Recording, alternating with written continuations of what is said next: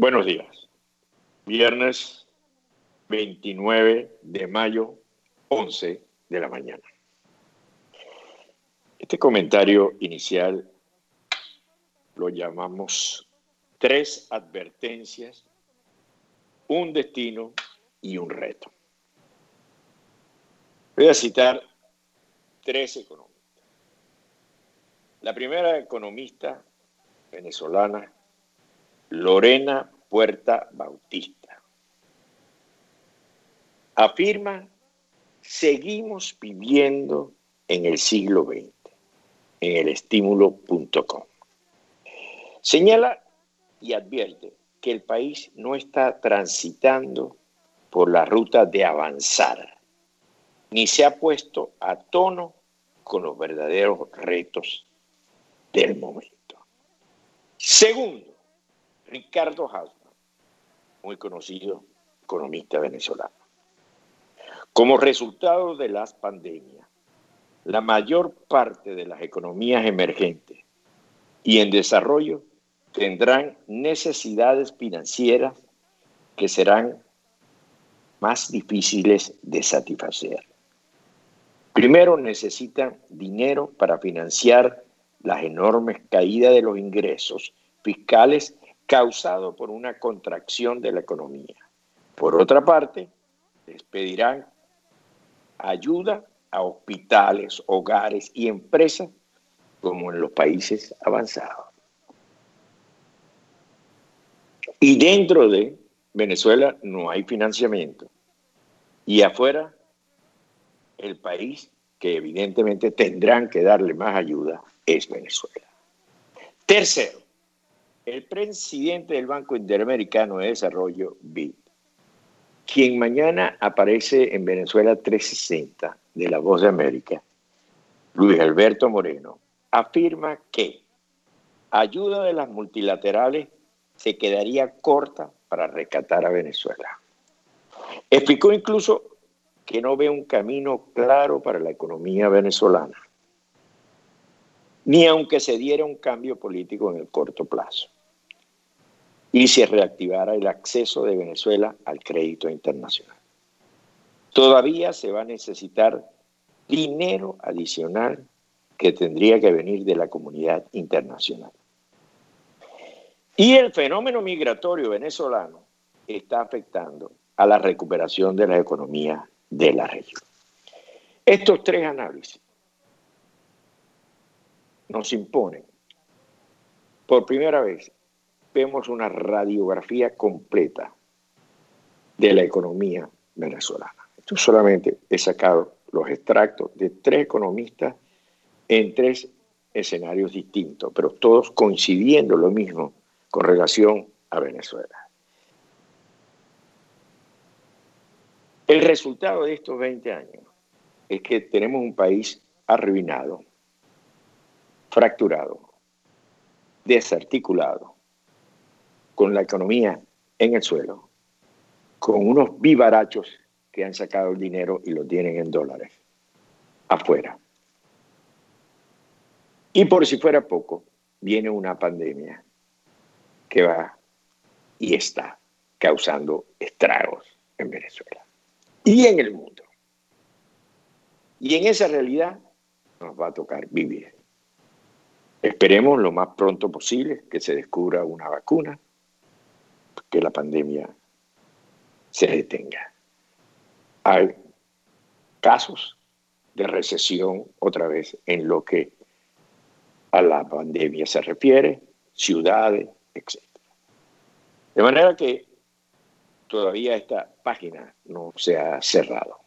Todavía no, no hemos podido tener la radiografía exacta de los daños causados por la pandemia, porque entre otras cosas, pues no ha terminado.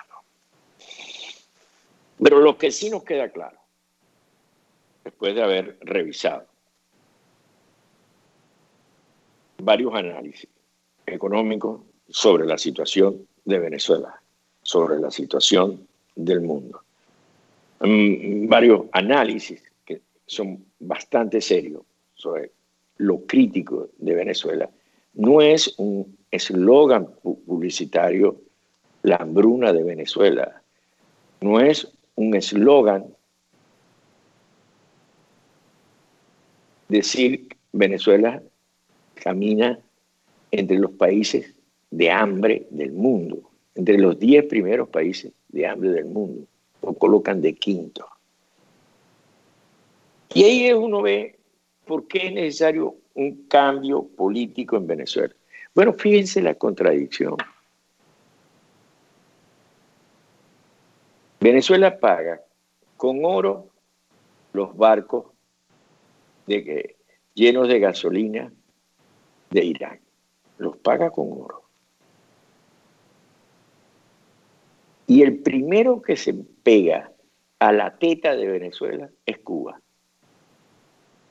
Se chupa un tanquero y le sale gratis. Cuba no paga.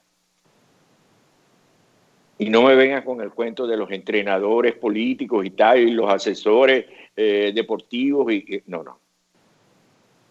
Los venezolanos van a tener que pagar una barbaridad por el costo de gasolina, pero los cubanos se acaban de llevar un barco gratis para La Habana, Cuba. ¿Cómo se llama eso, Chávez? Traición a la patria a la patria. Por eso es necesario un cambio político en Venezuela. Después de esta pandemia van a desaparecer las economías socialistas. Las economías socialistas quedarán una especie de, de piezas de museo. De piezas de museo. Por eso es que Venezuela no tiene cabida con una economía socialista. Tercero, hay que establecer controles de transparencia. No transparencia, sino transparencia.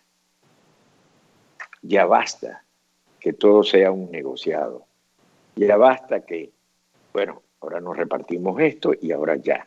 Esa cultura que ha impregnado a Venezuela en los últimos años, en los últimos 20 años de lo oscuro, lo opacio, lo por debajo de la mesa, tiene que desaparecer.